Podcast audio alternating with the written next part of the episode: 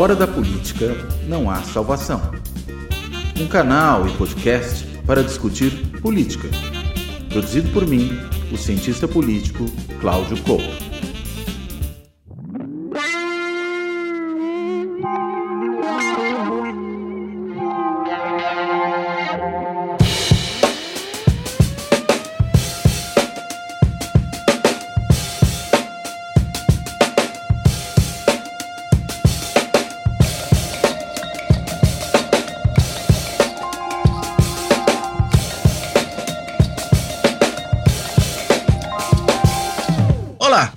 Este Fora da Política Não Há Salvação vai tratar da questão da violência no Brasil, mas olhando para um aspecto particular dela, que é a atuação das facções criminosas, e, claro, especificamente dentro dessa atuação das facções criminosas, da mais conhecida, a mais importante delas, que é o primeiro comando da capital, o PCC.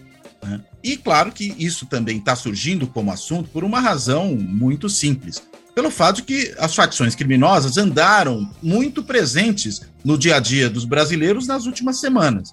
Primeiro, com aqueles eventos que aconteceram no Rio Grande do Norte, aliás, que seguem acontecendo no Rio Grande do Norte, né, de uma rebelião ali por parte das facções, de uma, da criação de um clima de terror, se pode dizer, no Estado, produzindo um problema de segurança pública dos mais sérios, o que exige, inclusive, a intervenção, o auxílio do governo federal ao governo do Rio Grande do Norte e que começa por conta das péssimas condições vigentes no sistema prisional daquele estado. Mas não é só isso que tem acontecido. Nós vimos nessa semana que passou como é que realmente o, o, o primeiro comando da capital, o PCC, continua muito ativo, inclusive é, ao ponto de produzir uma operação tremendamente sofisticada do sequestro e eventualmente até do assassinato de figuras importantes na atuação no sistema de justiça no Brasil, na atuação na área de segurança, como o ex-juiz e ex-ministro da Justiça Sérgio Moro. Claro, acabou se tornando a face mais visível desse episódio. Né, que acabou se revelando porque uma operação da Polícia Federal conseguiu, é, pelo menos por esse momento, né, estancar esse processo né, evitar que isso acontecesse, esse processo de é, sequestro, de eventual eliminação física de algumas figuras importantes do país, e acabou, inclusive, prendendo algumas lideranças, alguns membros do PCC que estariam envolvidos nesse processo. Enfim, para a gente entender o que acontece, entender o que motivou esse tipo de ação, o que motivou também a ação do Rio Grande do Norte, a gente vai conversar hoje com a professora Camila Nunes Dias, que é socióloga, é professora da Universidade Federal do ABC, a UFABC, onde ela integra o programa de pós-graduação em Ciências Humanas e Sociais, além de ser também pesquisadora do IPEA, né, do Instituto de Pesquisa eh, Econômica Aplicada, que tem ali uma pesquisa sobre as dinâmicas da violência no Brasil, e ela, particularmente, estuda a questão da, do impacto das facções nessas dinâmicas das, da violência, é nesse, nesse ramo do projeto ao qual ela está vinculada. E também é há muito tempo já, desde aí acho que da sua uh, pós-graduação no mínimo, se não da sua graduação, depois ela confirma para mim o tempo exato, pesquisadora do NEV, o Núcleo de Estudos da Violência da USP, da Universidade de São Paulo, onde, aliás, eu comecei também a minha trajetória de pesquisador há muito tempo atrás, é melhor nem ficar dando datas aqui para não ficar chato. Né? Mas, enfim, a Camila é também autora de trabalhos importantes sobre essa questão relacionada à atuação das facções, à formação das facções no Brasil. Né? Um dos trabalhos foi a tese de doutorado dela, né, que acabou saindo num livro pela editora Saraiva, que se chama PCC Hegemonia nas Prisões e Monopólio da Violência, mas que é a tese de doutorado da Camila, defendida lá no Departamento de Sociologia da USP. E o outro, né, mais recente, que ela escreveu junto com o Bruno Paes Manso, que, aliás, tem um podcast muito legal sobre a questão das milícias, né? Sugiro que as pessoas depois procurem e ouçam também esse podcast do Bruno, além de um livro sobre isso também. Mas ela escreveu junto com o Bruno Paes Manso um livro chamado A Guerra, a ascensão do PCC e o mundo do crime no Brasil, que saiu pela editora Todavia. E esse é um livro mais recente, está disponível para quem tiver interesse no assunto e quiser se aprofundar. E acho que depois dessa conversa muita gente vai ter interesse no assunto e vai querer se aprofundar. Bem, dito isso, eu quero primeiro agradecer a Camila por topar fazer essa conversa, dar as boas-vindas a ela, uh, e vou começar com uma pergunta mais em cima aí dos últimos acontecimentos. Camila, você podia explicar para a gente uh, o, que, que, o que, que motiva esse tipo de ação do PCC que visava, inclusive, essas autoridades, essas figuras é, importantes aí do sistema de justiça e da política nacional? Por favor. Bom, bom dia, é, Cláudio, bom dia a todos que estarão ouvindo. É, agradeço o convite para participar do seu podcast, a oportunidade de discutir esse, esse tema, né, que está aí mais uma vez, né, na imprensa e discutir de uma maneira é, em profundidade, né, buscando compreender esse fenômeno. É, Bom, respondendo, respondendo à pergunta anterior sobre o, é, sobre o Neve, eu comecei, é, eu comecei a, a, me tornei pesquisadora do Neve depois do doutorado, né? Porque no doutorado eu morava fora de São Paulo, eu morava em Curitiba e voltei a morar em São Paulo é, só depois, né? Que eu terminei o doutorado em 2012. Eu morava em Curitiba por outras razões, mas fazia doutorado na USP, em São Paulo. e quando eu terminei doutorado, passei no concurso da UFABC, voltei a morar em São Paulo aí me integrei mesmo como pesquisadora do Neve, né? Até então eu só tinha, era orientada pelo professor Sérgio Adorno, que, é o, que era já né, o coordenador do Neve, mas é, me tornei pesquisadora então a partir de 2012. E sobre essa questão, né, do, da, dessa atual, né, é, esse, esse, atual contexto de que o PCC vem à tona é, de ameaças às autoridades, Uh, há muitas razões né, pelas quais, digamos assim, o PCC teria é, motivos para se indispor, né, para é, se é, contrapor aí algumas autoridades. O promotor Lincoln Gakia, aqui de São Paulo, ele já é um conhecido, digamos assim, do PCC, ele é um dos, dos homens do MP considerados maiores especialistas no PCC, então há muitos anos ele está à frente de investigações sobre o PCC. Ele já tem, eles já foram relatados aí diversos planos de ameaça em relação a ele há muitos anos. Uh, ele anda com escolta há muito tempo. E ele é uma das pessoas que, desde pelo menos de 2013, 2014, pelo que eu tenho na memória, ele já, vem, ele já vinha pedindo a remoção dos presos é, apontados como líderes do PCC para o sistema penitenciário federal. Então, ele vinha sempre pedindo essas mudanças que precisam de é, autorização judicial e precisam de autorização do governo do estado e do governo federal, enfim, tem um arcabouço aí, né, é, um procedimental necessário para que essas transferências ocorram, e elas só foram ocorrer é, em 2019. É, teve uma, toda a tratativa foi feita no final de 2018, mas as transferências ocorreram é, em 2019. Então, só para as pessoas né, que estão é, assistindo entenderem, é, essas transferências elas são geralmente pedidas pelo Ministério Público do Estado, de onde esses presos estão. Ela tem que ser é, autorizada também pela Secretaria de Administração Penitenciária desse Estado Aí isso vai para um, geralmente vai para um judiciário federal responsável ali pela, pela penitenciária, onde for designada também, o judiciário federal tem que autorizar, o DPEM, agora a Senaspen, tem que alocar, é, tomar os procedimentos necessários para fazer a alocação desses presos conforme o seu perfil, enfim, uma série de, é, de questões que são levadas em consideração e tem que tomar os procedimentos para a transferência, né? Então, é um processo que envolve o judiciário, o executivo estadual e federal, o Ministério Público. E uma das razões, né, que, que, certamente está vinculada a essas ameaças que surgiram, a notícia surgiu agora, né, recentemente, a, tanto ao promotor Lincoln quanto ao ex-juiz, ex-ministro Sérgio Moro, é, são relacionadas a essas transferências para o sistema penitenciário federal e adicionando ainda o fato de que desde 2017, se não me engano, é, 2017, se não me engano, é, foi, teve uma, uma norma que proibiu as visitas íntimas nas penitenciárias federais.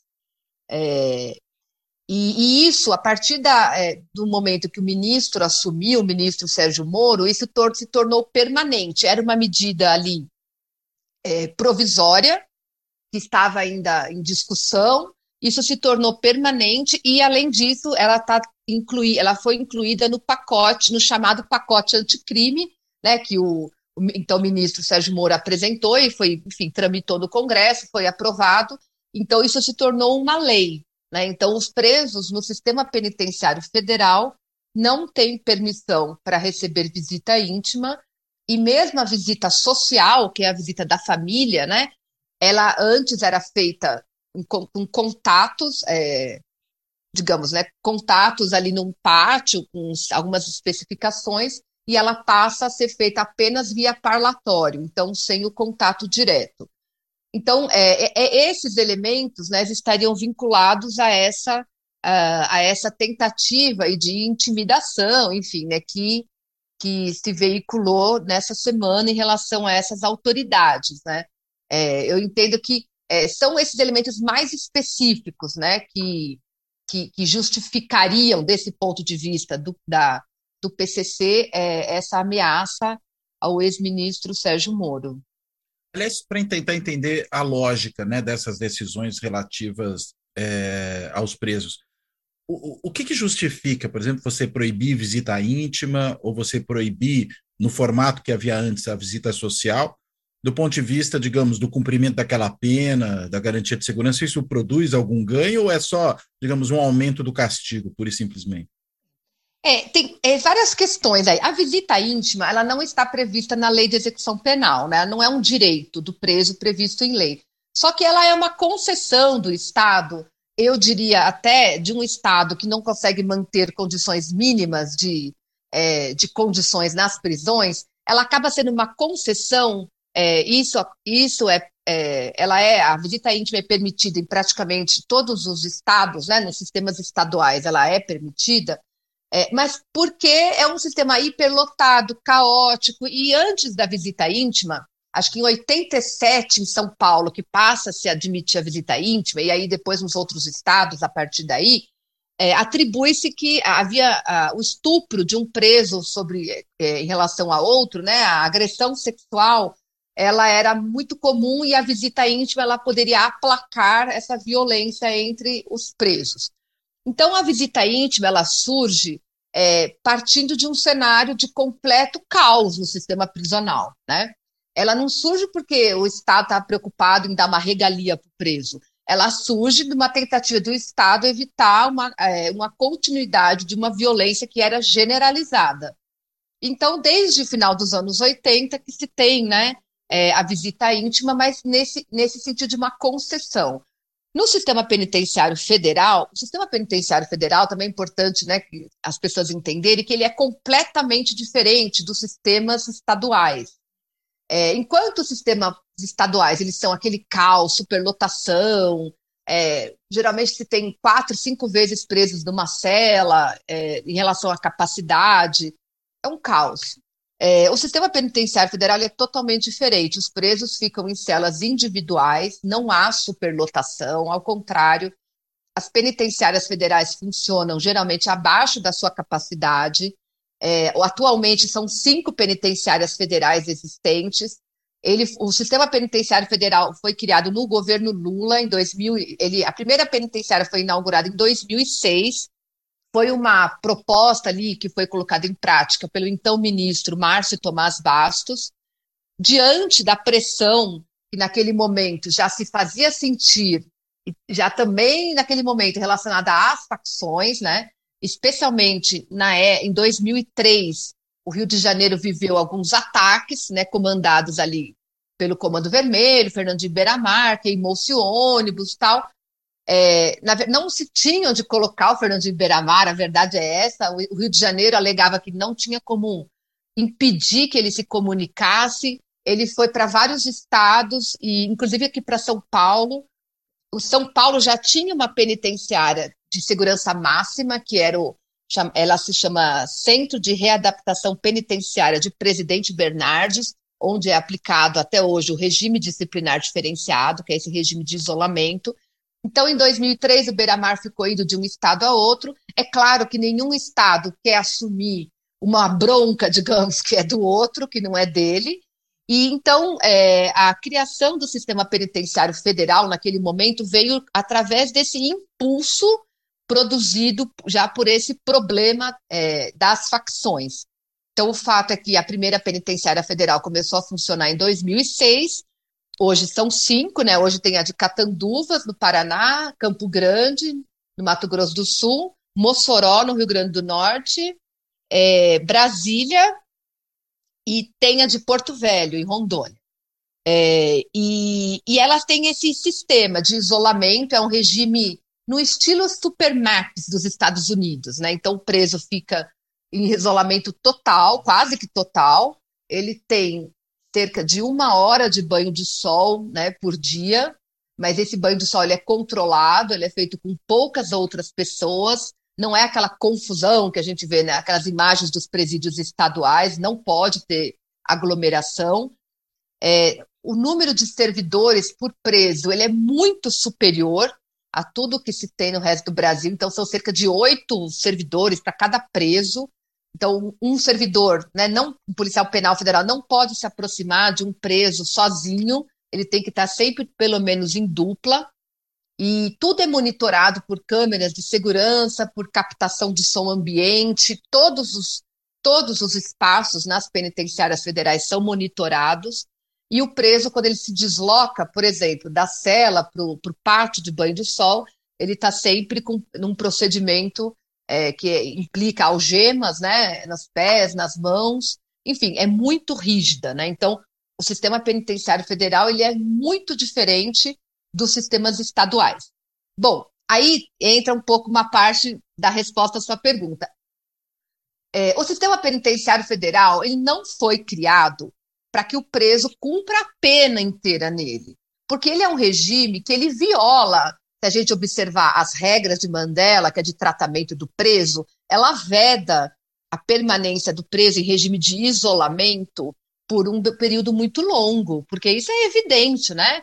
É, o, acho que nem precisa explicar o quanto isso viola, né? A, digamos, a saúde mental, os direitos, etc. É, então, o regime federal, o regime penitenciário federal, ele foi criado é, aí é um misto né, de, de confusões que, que tem nesse ordenamento e que implica muitas distorções, né? Então, ele, em tese, ele não é criado para que o preso cumpra a pena dele, e no começo tinha um máximo de um ano para o preso ficar no regime federal. Então, ele teria que voltar para o seu estado de origem. Só que, na prática, alguns presos é, foram ficando no sistema penitenciário federal. O exemplo mais emblemático disso, de uma distorção, de uma ilegalidade, é o do próprio Fernandinho Beiramar. Ele foi o primeiro preso a integrar uma penitenciária federal. Ele é chamado internamente né, de 01. Ele foi o primeiro a ir para Catanduvas em 2006 e ele está até hoje no sistema penitenciário federal. Né? E antes de ir para o sistema penitenciário federal, ele já estava no RDD em São Paulo. Então, a gente pode dizer que o Fernandinho Beiramar ele está há 20 anos em regime de isolamento. Né? Bom, então acho que esse é um exemplo emblemático. Há alguns outros casos de outros presos que estão no sistema penitenciário federal há muito tempo, mais de seis, sete anos. E, e no fundo, é, é, digamos, em tese, a lei ela veda, mas tem brechas que permitem que o Estado, por exemplo, de origem, no caso do Rio de Janeiro, ah, eu não posso receber, não tenho penitenciária que possa é, impedir a atuação do beira-mar, não posso receber. E aí o sistema penitenciário federal acaba é, ficando com esses presos, né? então isso é um imbróglio, no meu entender, jurídico, legal, é, que, que não está claro né, para que ele serve. Então, Aí essa pergunta, ele, o sistema penitenciário federal, ele é para um castigo para o preso? Ele é para uma vingança? Ele é para isolar o preso? Mas aí quanto tempo fica lá? Né? Ele, ele é para o cumprimento da pena? Acho que não, porque ele não tem, por exemplo, a, a, a ele não tem a previsão de progressão de regime, que está na LEP, tem que ter progressão de regime. O sistema penitenciário, penitenciário federal não tem condições de fazer isso. Né?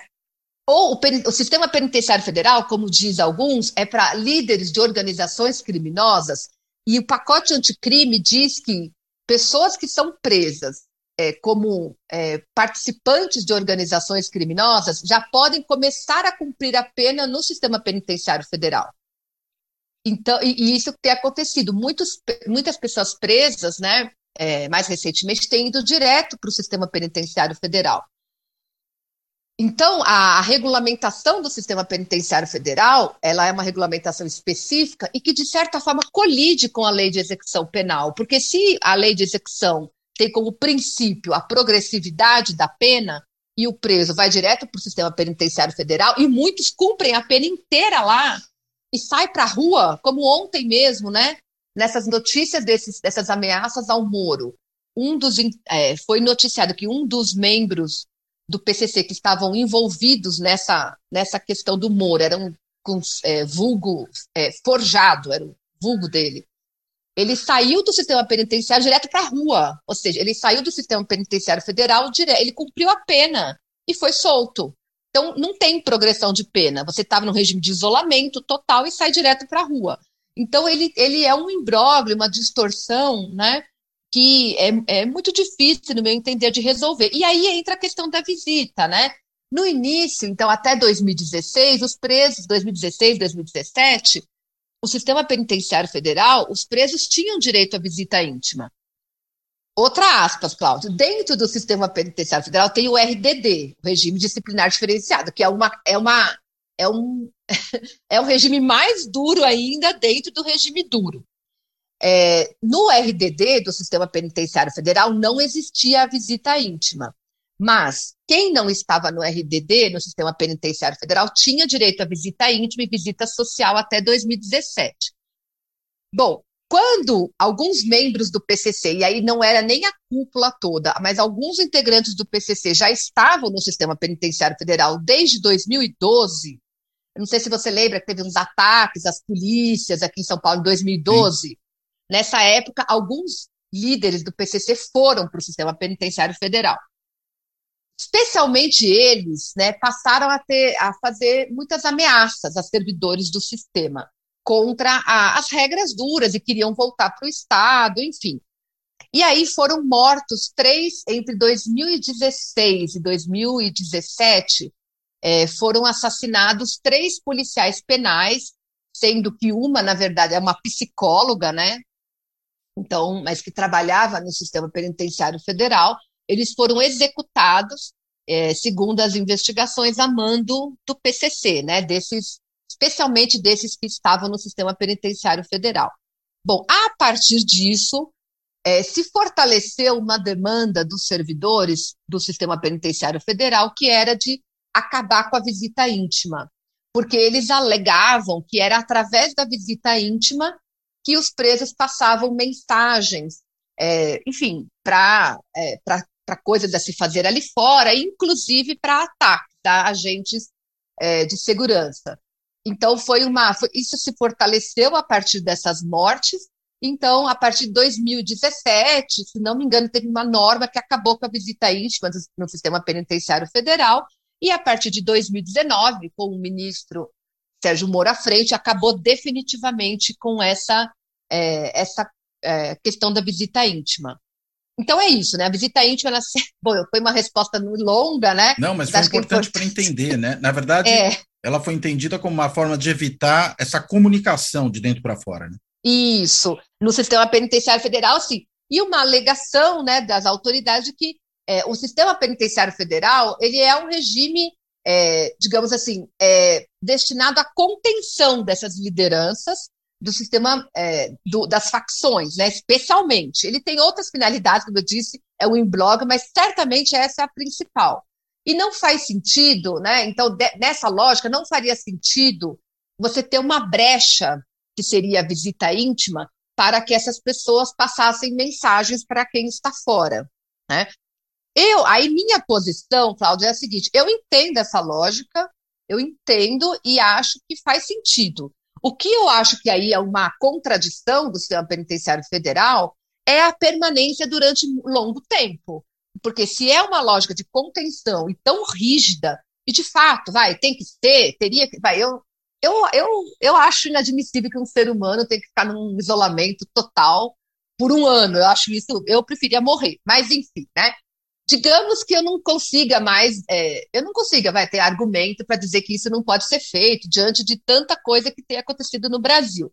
Acho que, acho que esse argumento a gente perdeu, a gente não consegue mais ter um argumento contra isso, porque a gente também não tem outras é, opções, né? Então, então admitamos que ele seja necessário. Eu acho que a gente não é possível pensar que alguém é, que está há 20 anos nesse regime é, tenha que ficar. Até quando? Acho que a gente tem que se perguntar, né? Então, aí eu acho que é uma contradição, isso tem a ver, inclusive, com a questão da visita íntima, visita social. Então, ok, você restringe visita íntima e visita social, mas então tem que ter um limite para essas restrições. Não dá para ficar criando, então, alguém que vai se tornar um animal ali sem mais possibilidade de ter contatos sociais por 20 anos, né? Então, eu acho que é, tem que se fazer um debate mais transparente, sem é, ideologias aí, né? Ah, o criminoso, o bandido, ele tem que morrer, ele tem que. Em termos racionais, afinal, o sistema penitenciário federal serve para quê?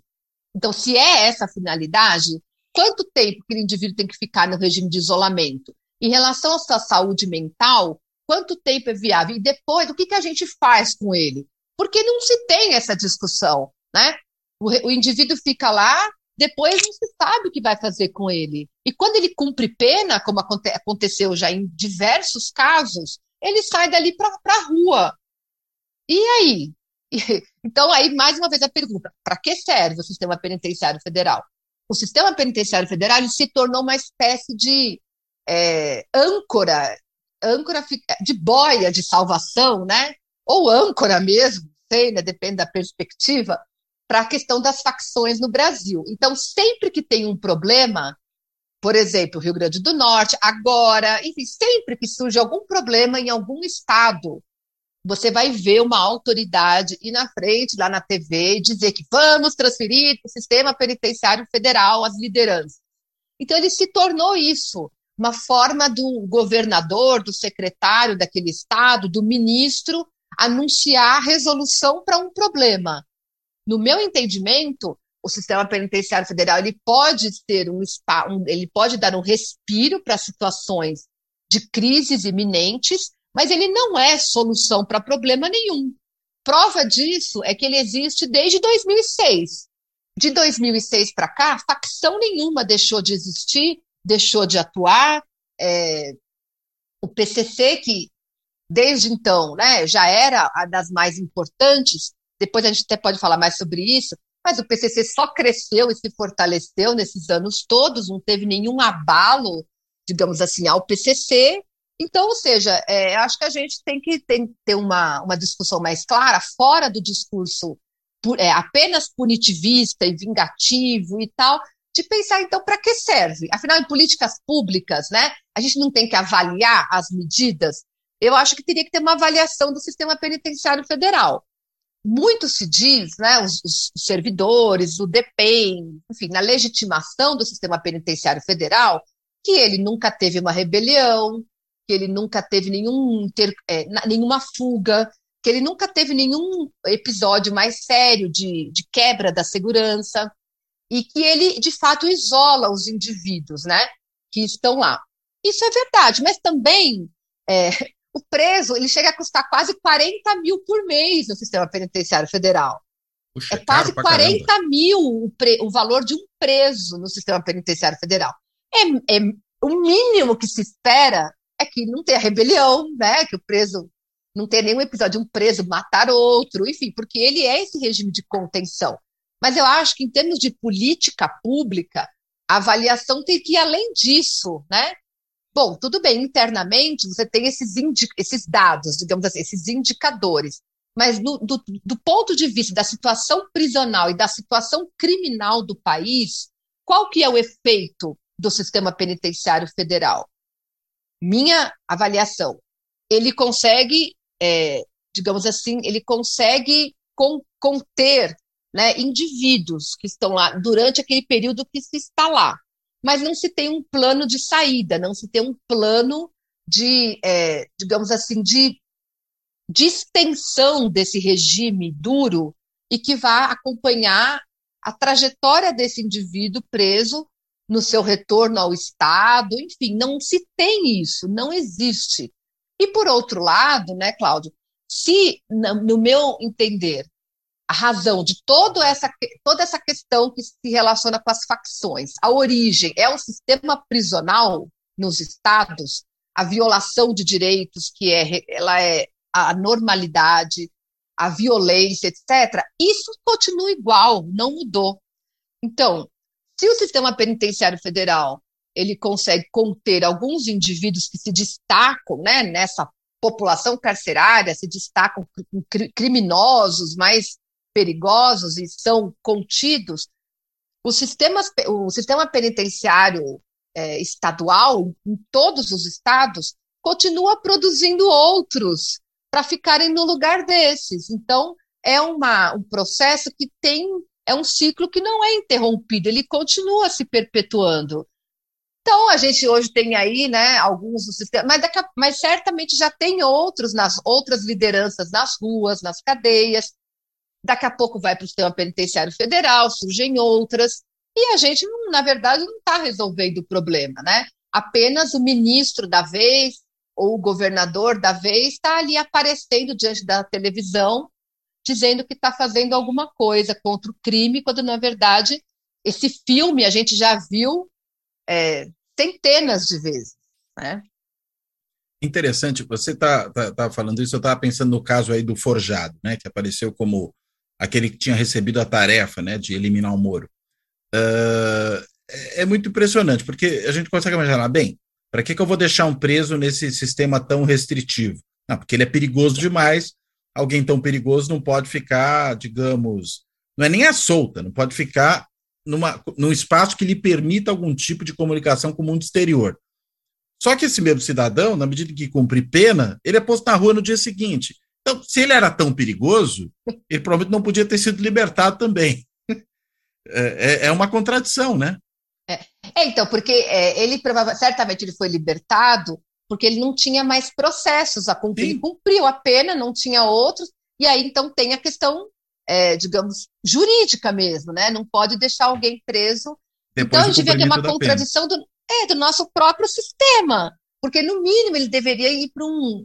Antes de acabar a pena dele, ele deveria ser colocado num, num, num, espécie de um acompanhamento, né? Algo que pudesse deixar em convívio com os outros e acompanhando, é, mas isso não existe, né?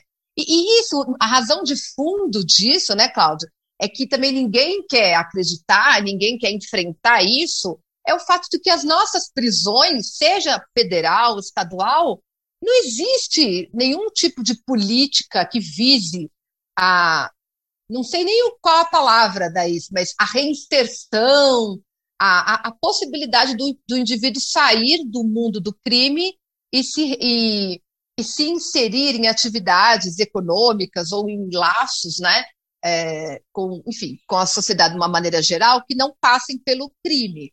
É, porque o, o, que o sistema penitenciário faz, isso é mais ainda impressionante no Brasil, o que ele trabalha é para romper os laços familiares. Então, assim, é, se nessa na minha trajetória, né, como pesquisadora das prisões, se tem um, se tem uma coisa que pode impedir um indivíduo, por exemplo, de continuar numa facção, de continuar ali atrelado àquela vida criminal, é a família. Se tem uma coisa que pode, né? É, geralmente é muito comum, nasce um filho, Aí aquele indivíduo vê ali aquela, aquele bebezinho, olha, não quero passar o resto da minha vida na cadeia, ou não quero ser morto porque eu tenho meu filho. Então, assim, geralmente é o laço familiar que é que mais tem chances de fazer com que o indivíduo se desvincule do crime é, e busque ali uma, uma outra forma né, de, de seguir na sua trajetória.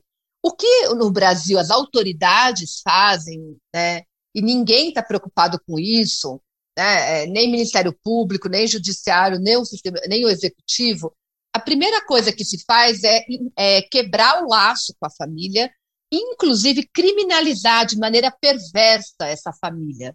Né? Ah, há muitos grupos de mães de, pre, de pessoas encarceradas que está cheio de relatos de humilhação quando vão visitar o filho, de é, de serem é, criminalizadas, de ter, de, ter, de ter, a revista vexatória que elas passam, inclusive crianças. No caso, né, é, a, a, distância no sistema penitenciário federal, por exemplo, o indivíduo de São Paulo ele vai para Mossoró, ele vai para Rondônia, ele vai, enfim, são cinco penitenciárias, uma em cada estado, e não, a questão da relação é, onde está sua família, não tem, isso não se leva em consideração. Inclusive, eles ficam, por exemplo, algumas pessoas, né, os, os líderes, por exemplo, eles ficam toda hora mandando de um para outro, né? Eles ficam mandando para lá, para cá, para lá, para cá. Ou seja, não é para ter vínculo familiar, né? E mesmo, por exemplo, São Paulo, que é o estado que eu conheço mais, né, o sistema carcerário, é, a maioria, né, a gente já conhece aqui em São Paulo esse fenômeno da interiorização do sistema carcerário. A partir da explosão ali, né, da, do é, fechamento do Carandiru, foi construído um imenso parque penitenciário no estado como um todo, que hoje tem cerca de 180 unidades prisionais, e a maioria das famílias moram né, em São Paulo, região metropolitana, e tem que, às vezes, se deslocar 600 quilômetros para visitar o, o seu parente, seu familiar lá, sei lá, em Tupi Paulista, que fica na divisa com Mato Grosso do Sul. Então, isso faz com que você tenha aqui, é uma, é, você se onera as famílias, porque são elas é que têm que arcar com os custos para conseguir ver o seu familiar de transporte, alimentação, enfim, vai, muitos custos que isso envolve, e ao mesmo tempo você coloca uma série de é, dificuldades, empecilhos que no fundo acaba é, promovendo a, a, o enfraquecimento e a ruptura do laço familiar. Né? Ou seja, o Estado, né, de diversas formas, ele contribui para fortalecer o vínculo do preso com a facção, Cláudio. O Estado ele não atua para enfraquecer o, o, vínculo do preso com a facção, ele atua no sentido contrário, né? Seja quando ele promove a, o rompimento do vínculo é, familiar, seja quando ele dá comida estragada, e aí precisa da facção, às vezes, para comprar, né, digamos, um complemento de alimentação ali naquele lugar, seja quando ele é, o que é o que acontece, né? Em 90% do sistema penitenciário estadual, o Estado terceiriza a gestão dos espaços de convívio entre os presos, por exemplo, pátios e celas, o Estado terceiriza para as facções a gestão desses lugares. Eles nem entram muitas vezes. Quem toma conta são as facções. O Estado só vai tomar conta de quem sai do pavilhão ah, vai no médico, vai no atendimento jurídico, vai para onde? Aí eles têm o Estado, digamos assim, aí é a parte dele. Antes é autogestionário, assim. Isso. Aí do pavilhão para dentro, que seria o pátio e as celas, o Estado, pelo menos aqui em São Paulo, eu posso afirmar que é assim, é, não toma nem conhecimento. Ah, mas eu estou na cela, por exemplo, Eu ouvi isso, eu cheguei, posso dizer, porque como membro do Conselho da Comunidade, alguns anos atrás, eu vivenciei isso, né? O preso, então, geralmente você tem num pavilhão, por exemplo, aqui na, em São Paulo, no centro de detenção provisória, que não ficam só presos provisórios, enfim, é, um pavilhão tem cerca de oito celas. É, numa das celas é a chamada cela da faxina, que, onde ficam os presos, aqueles presos que meio que tomam conta do pavilhão que se não são membros da facção do PCC, eles são, digamos, pessoas de confiança, né? E eles são chamados de faxina porque eles fazem a faxina no lugar, mas também eles transitam mais do que os outros, e são eles que ficam levando e traz, faz tudo de legal e de ilícito também ali é dentro. É o correio também, a faxina Isso, e o correio. É. Bom, aí o que, que acontece geralmente? Né? Eu cheguei a pegar uma situação que tinha a cela da faxina. Então, todas as celas têm 12, capacidade para 12 presos nesse modelo. A cela da faxina, sei lá, tinha 10 e as outras celas tinham 60 presos. E aí eu cheguei pro e aí eu falei pro diretor que era, uma, é, era um absurdo ter cela com 60 e tal. Ele falou: ah, a, a cela da faxina está com 10. Por que, que o preso que chega, ontem eu coloquei um lá no pavilhão, por que, que ele não foi para a cela da faxina? Eu falei, ah, mas o senhor sabe por quê, né? Porque não é assim, ah, eu quero ficar nessa cela que tem lugar sobrando. Ele falou, ah, mas aí então não posso fazer nada, é problema deles. Ou seja, nesse exemplo, né, que eu estou relatando aqui rapidamente, para mostrar como é que o Estado ele lava as mãos e o que, o que é decidido dentro do pavilhão é decidido é, sem qualquer tipo de preocupação do Estado em interferir ali para que haja um equilíbrio mínimo né, entre as pessoas é, e, e, e, transfere, no caso aqui, para o PCC é, toda a responsabilidade, digamos assim, de gerenciar ali dentro. É tão surreal, Cláudio, que eu também peguei nessa época, era membro do Conselho da Comunidade, e eu tenho certeza que não mudou, que quando, vamos supor, se um funcionário é agredido, porque o funcionário quase nem entra no pavilhão, mas às vezes ele tem, na época eles tinham que entrar para trancar as celas e para abrir, agora é automatizado, então ele nem precisa mais entrar. Então, nessa época, ele entra, uma vez um funcionário entrou e foi agredido por um preso. O que, que eles fazem? Eles transferem toda a faxina, eles mandam para o castigo. Ou seja, são pessoas que não foram elas que cometeram a agressão. É uma punição fui... coletiva, em vez de ser uma punição individualizada. É, e eu fui questionar o diretor porque disse, ele falou, não, porque quem manda ali é a faxina. Então, se um preso agrediu um funcionário, é porque a faxina deixou. Ou seja, porque então eles são as autoridades ali. Mas peraí, deixa eu só entender uma coisa. É interessante esse negócio da faxina. É, a faxina é formada pelos líderes das fac, da facção no pavilhão ou é formado por gente que nem é da facção e tem confiança? Eu fiquei então, um pouco é, na dúvida disso. Eles atuam, vamos dizer assim, em nome da facção. Só que às vezes, aí é o, o é, eles dizem que o líder mesmo, quem manda, não está na faxina justamente porque quando tem algum problema é a faxina que é transferida. Então o líder meio que ele atua por trás, ele atua para não para tentar se misturar na, na massa carcerária e que não fique claro que ele é o líder. Né? Isso em algumas unidades. Em outras unidades, pode ser que o líder não queira ficar também lá com 60 preso, né? enfim, que fique na cela da faxina. Mas o que, que quando ele está na cela da faxina, ele está mais exposto. Porque se tiver algum problema, e é, aí a faxina geralmente é que leva a, o castigo, que leva a responsabilidade. Então, em alguns lugares, os chamados líderes, é que seria o disciplina do pavilhão, é, ele fica meio que misturado em outras para se para se esconder e para não né? Isso, é isso. Então, isso é muito, digamos, é varia, né, de unidade para unidade, termos de estratégias, é meio que um jogo também de gato e rato, porque Aí os diretores também falam, não, mas a gente fica de olho, então a gente sabe que o cara mesmo que manda, ele está lá, e porque é isso, é uma relação de forças, né? É, então tem essa terceirização, mas ao mesmo tempo é, o Estado tenta manter um mínimo de, pelo menos de saber quem é o líder, mas nem sempre consegue. Mas de qualquer maneira, então, quando tem um problema, é a faxina que é transferida e que vai para o castigo, às vezes é transferida de unidade prisional, é, enfim, aí eles têm que remontar toda aquela estrutura. Então, essa é um pouco a dinâmica dos presídios estaduais, né? Então, de qualquer forma, é, eu cheguei até a colocar isso em relatórios, né? Quando eu estava no Conselho da Comunidade, esses relatórios eles vão para o juiz da execução, para o Ministério Público e para a SAP, né? Para a Secretaria de Administração Penitenciária, é, como é que você tem uma admissão quase que oficial do Estado que quem é o responsável pela manutenção da ordem das prisões dentro do pavilhão são os presos, porque eles são punidos quando algum preso comete uma agressão, por exemplo. Então é meio que claro que eles não vão fazer mostrar esse ofício para claro. fora, mas é quase como que uma admissão de que não é o Estado que está é, é, que é responsável ali dentro, né? Até uma, uma questão que eu sempre faço é, é, por exemplo, quem distribui alimentação dentro do pavilhão são, é a faxina. A faxina ela tem um grupo que chama de boieiros, são os que distribuem a boia, né, como é chamada a alimentação.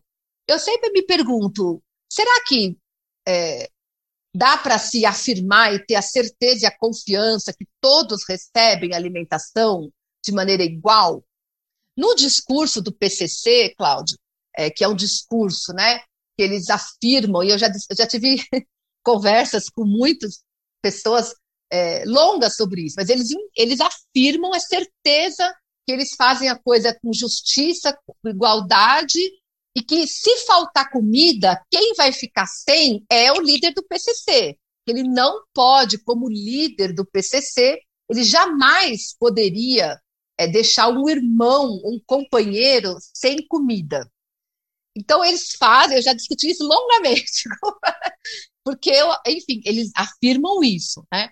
Bom, independentemente das narrativas e dos discursos, O fato é que, se tiver alguém sem comer, alguém que seja oprimido de qualquer outra forma, o Estado não chega.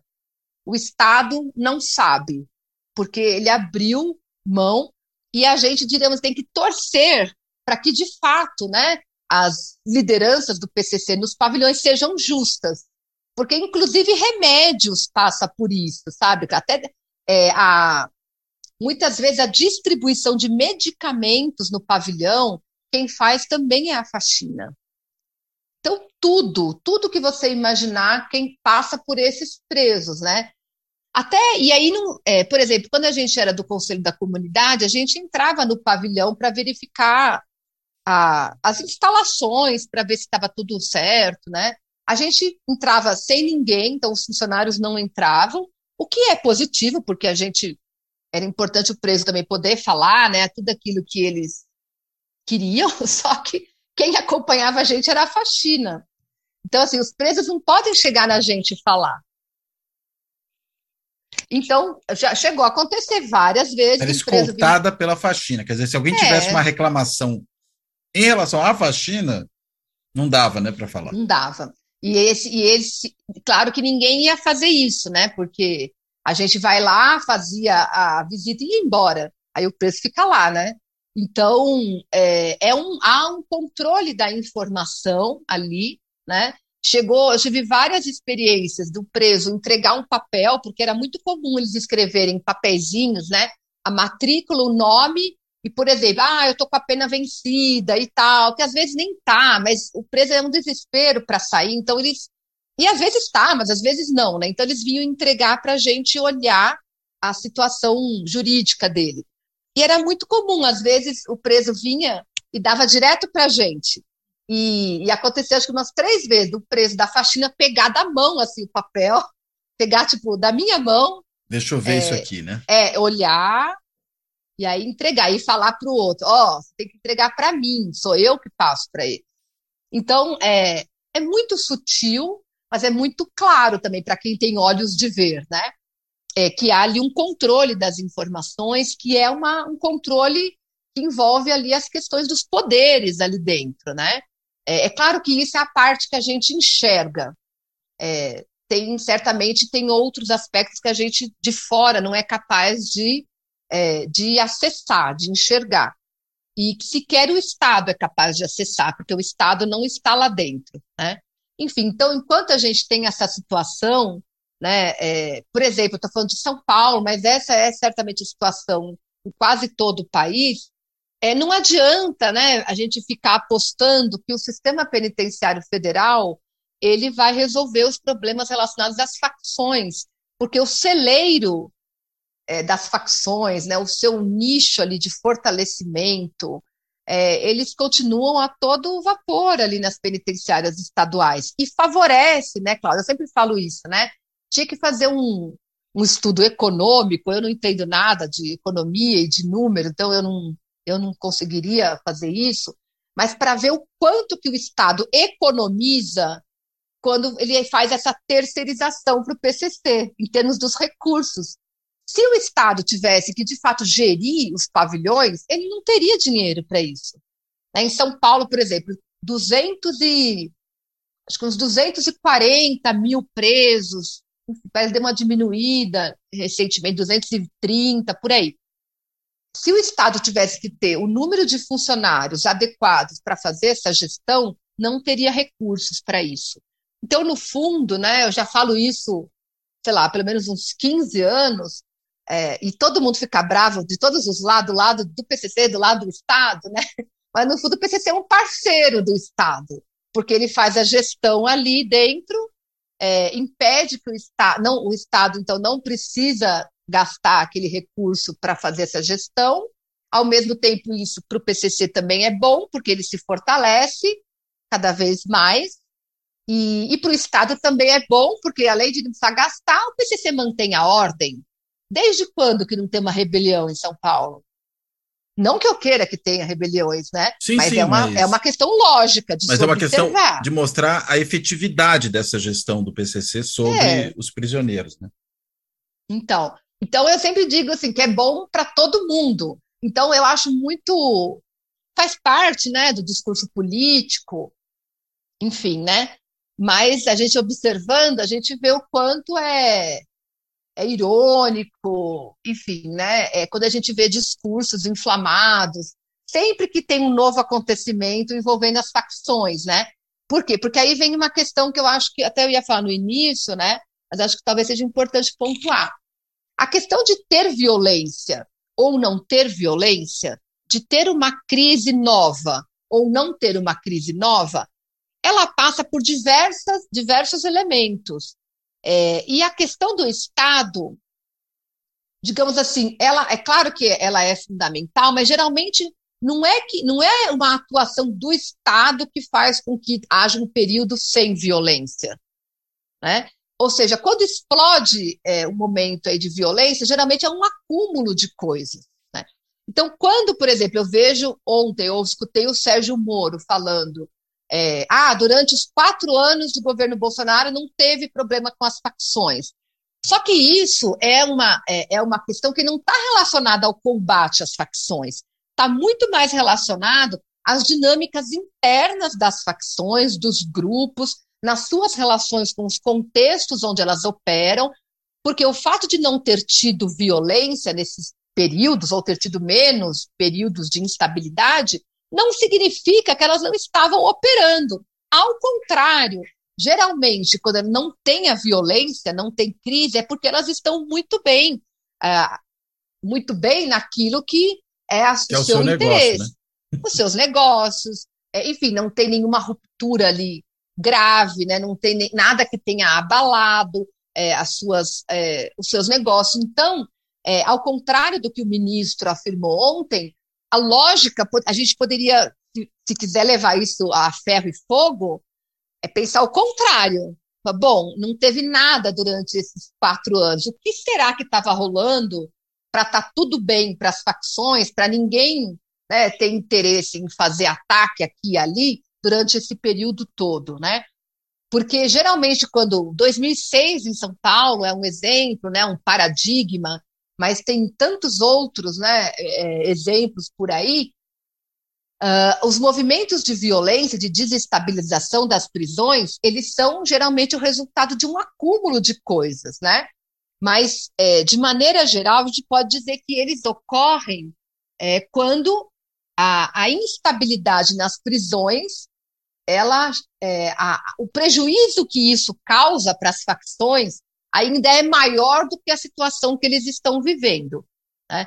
Então, quando isso não acontece, significa que está tudo está compensando. Então, toda a opressão, enfim, em São Paulo, né, a situação da superlotação, todas as coisas ali, alimentação que é estragada em muitos lugares, tudo isso aparentemente é compensado pela, com, pela possibilidade de fazer essa gestão talvez não compense para a população carcerária, que é a grande maioria, que não está vinculada ao PCC, porque para esse só fica a, a, parte da opressão, né, do Estado e também da facção. Embora, como eu disse, tenha né, essa narrativa de que o PCC não oprime, mas acho que é evidente que oprime, né, porque é uma força, é, é uma força política, enfim, é, ilegal, né, criminal, que tem a sua origem, que tem a sua atuação baseada no crime. Então, não há como dizer que é um, um, um ator democrático.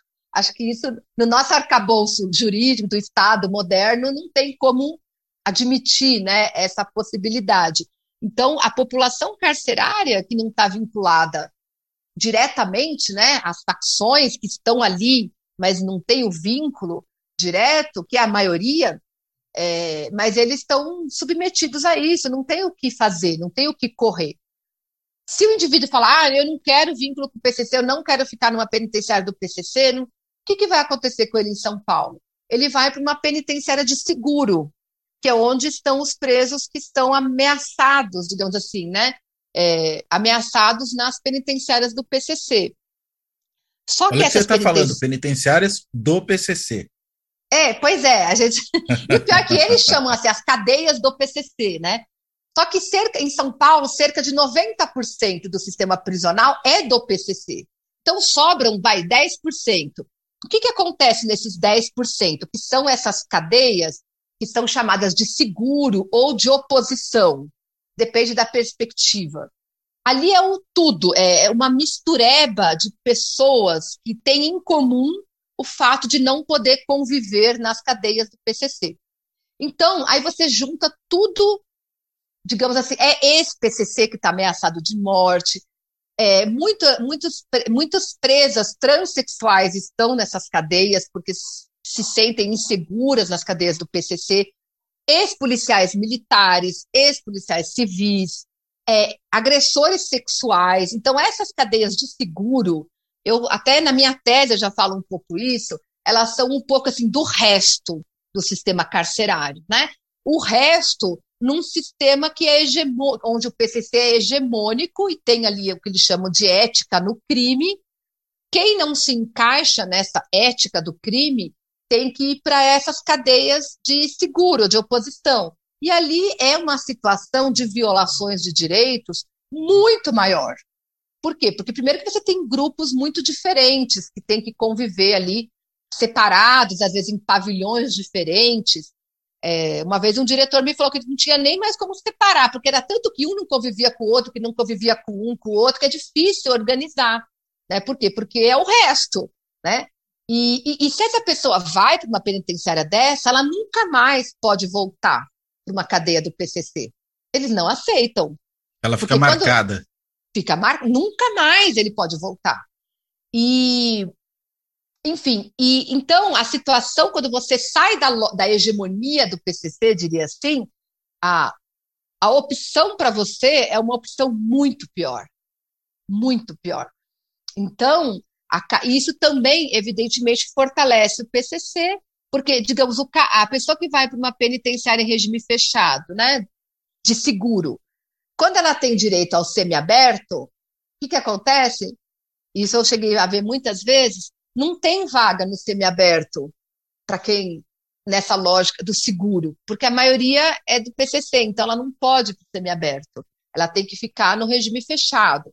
Ou seja, então tudo isso para dizer que, é, com todas as opressões né, que o PCC produz e tudo isso, no fundo, é, para quem está preso, é melhor estar numa unidade do PCC do que estar numa outra.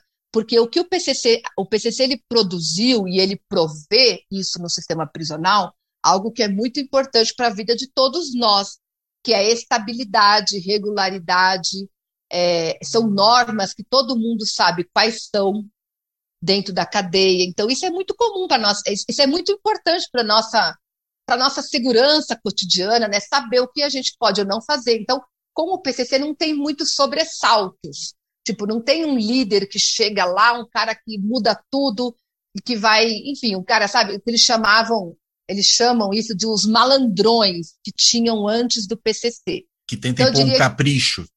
Isso, ah, eu quero esse aqui para mim, que isso acontecia antes. Ah, eu quero esse preso aí para mim, para se tornar minha mulher. Eles faziam isso antes. Com o PCC, esse tipo de coisa acabou, né? Então, o PCC ele produziu no sistema carcerário um universo onde as regras, é, a, a, chamada a, a, ética do crime, né, baseada na ética do crime, elas são ali o parâmetro para os comportamentos aceitos e esperados. É, é, claro que tem preso que não se encaixa, que tem problemas, né? num universo de milhares de pessoas convivendo diariamente, né, ali no dia a dia, mas, mas o PCC, então, ele, ele estabilizou, né? E, além disso, o PCC também produziu um sistema de é, muito efetivo de é, e que tem um ar, assim, digamos, de justo, né? Ele tem uma, um procedimento que eles reivindicam como justo para punir aqueles que são acusados de transgredir essa ética do crime. Então, é o chamado debate, né? que a imprensa chama, às vezes, de tribunal do crime. Então, o indivíduo que é acusado de cometer um, uma, um, enfim, né, de não de descumprir uma dessas normas, ele não é, digamos, morto assim de imediato. Ele vai ter um processo, um julgamento, vai falar com as instâncias superiores, que vai decidir, vai ter chamar testemunha se ele foi culpado mesmo, se ele não foi. É quase um processo judicial mesmo. É, é, é, uma, é quase mimetismo do processo judicial. Até esses dias falando com o interlocutor, a gente ria, eu ria, né, na verdade, porque eles, antes de decidir, eles chamam que a ideia está em aberto. Então, se você é acusado de alguma coisa, e teve toda essa conversa, às vezes espera, falta algum detalhe ainda, né, para resolver aquela situação, então se fala que a ideia está em aberto, que ainda não fechou aquele caso. Então, ele me dizia que tinha uma pessoa que ele conhecia com ideia em aberto há oito anos. Eu falei, nossa, então é, é de fato a reprodução do sistema judicial. Até na demora, né? Até da demora. Então, assim, é, e isso a gente fala, eu sei que para quem ouve, né, que não não está familiarizado com esse universo, parece muito absurdo e parece fantasioso, mas não é. Então, assim, só que isso, esse modelo, assim, desse jeito que eu estou falando, ele é muito próprio do PCC. As outras facções, o que, que muda? Muda que elas são muito menos estruturadas, muito menos organizadas, tem uma estrutura aí muito mais precarizada. Então, tem lá o Sindicato do Crime, por exemplo, no RE, no Rio Grande do Norte, né, que está protagonizando agora esses ataques. É, eles não têm essa estrutura toda que eu estou dizendo aqui, todos esses procedimentos. Mas a lógica assim, básica, ela, ela é a mesma, né? Em todas as facções, atuação nos, nos negócios ilícitos, né? Sobretudo tráfico, roubos e outros, e essa gestão dos gestão da ordem nos espaços prisionais, que também de alguma forma se reproduz para fora, né? Se transborda para os outros espaços em que esses grupos também exercem esse papel regulatório, como nas periferias e favelas. Eu sempre digo, né, que esse transbordamento ele não é assim uma reprodução, porque as prisões, né, os próprios presos falam muito esse, usam muito essa expressão, ali é campo fechado. E fora a rua é campo aberto. Ou seja, a rua ela tem muito mais é, diversidade, ela tem muito mais é, é, os contextos urbanos, por exemplo, de São Paulo, eles estão muito mais suscetíveis a terem variações, né, nos, na, nos diferentes bairros, favelas, comunidades mas a lógica ela é a mesma. Tudo isso que eu falei para as prisões, de alguma forma se reproduz também nas ruas. Né? Então, mas como às vezes na rua, lógico, né? Sei lá, na comunidade X, o cara, o disciplina ali foi morto, foi preso, aí não tem outro ainda que, que tem o mesmo grau de respeito, enfim, né? Então já você tem uma certa é, uma, uma uma variação aí em termos de, dessa disciplina do PCC, mas a lógica ela é a mesma, né? Eu acho que isso reconfigurou o cenário criminal em São Paulo, tem reconfigurado, né, no Brasil inteiro, com a diferença, né, que em, em lugares onde você tem vários grupos disputando esses mercados ilícitos e esses territórios, a violência ali ela se potencializa, né? E em São Paulo, como não tem outros grupos né, disputando, a violência no sentido ali, né, que se reflete nas taxas de homicídios, ela se ela reduz. Né? Então, eu acho que é muito importante compreender essas dinâmicas, né, para compreender também o quanto elas impactam nos números de homicídios, por exemplo, que em geral, infelizmente, não tem uma relação direta com políticas que o Estado promove. Claro que o Estado tem que promover as políticas de prevenção e de é, combate ao crime, né? mas é, acho que a gente tem que tomar sempre cuidado de avaliar o efeito dessas políticas, porque elas, elas, não, elas não incidem sobre algo que é inerte, elas incidem sobre essa outra dinâmica interna ao crime, que tem um potencial de provocar efeitos na, nos, nas taxas, por exemplo, de homicídio muito grande. Né? Porque uma coisa é tentar explicar as taxas de homicídio, ah, porque aumentou o crime interpessoal, por exemplo. Isso pode, é, vai ter um impacto baixo, né? É, vai ter um impacto geralmente baixo.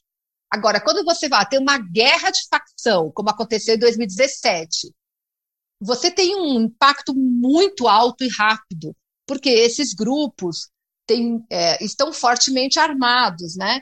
Então, a explosão é, de violência, em geral, ela tem efeitos rápidos e efeitos estratosféricos, assim, né? Como aconteceu, a gente viu acontecer 2017, 2018, e que a partir de 2019 começou a refluir, porque também ninguém fica se matando indefinidamente. Né? Uma hora as pessoas, digamos, muitos já estão mortos, já está já, já há um, um cansaço né, em termos de recursos econômicos e de disposição para as guerras e uma acomodação nos territórios. Então é isso que, ao meu entender, o país vive, né, de 2019 para cá, em que a gente viu como as taxas de homicídios que chegaram num ponto muito alto em 2018 começaram a, a baixar, porque sobretudo quando você está num patamar muito alto, não, aquilo não vai se manter né, nos anos seguintes, a não ser que haja outros fatos, né?